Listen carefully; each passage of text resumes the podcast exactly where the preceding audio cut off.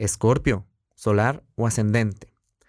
En asuntos de, fíjate bien, hogar, estabilidad, eh, estabilidad emocional, ¿sí?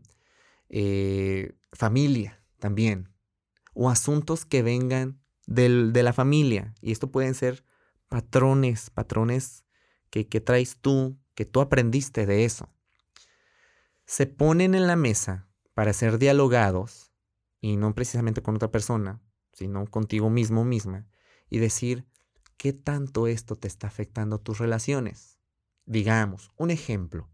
Eh, digamos que, que a lo mejor te estás dando cuenta que ciertos patrones vienen de papá, vienen de mamá o vienen de una figura este, de tu familia. Y ahora al hacerlo consciente, no sabes qué hacer. O si estás haciendo algo al respecto, entonces esto requiere que tengas apertura para reconocerlo, aceptarlo y cambiarlo. ¿Sí?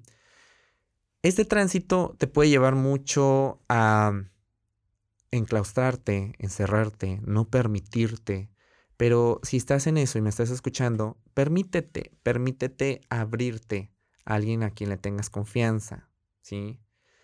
Ábrete para que puedas expresarlo y si lo puedes hacer con alguien profesional, ya sea un terapeuta o alguien que, esté capacitado para esto, entonces hazlo, te va a ayudar mucho y es algo que, que tienes que tener consciente de que va a pasar.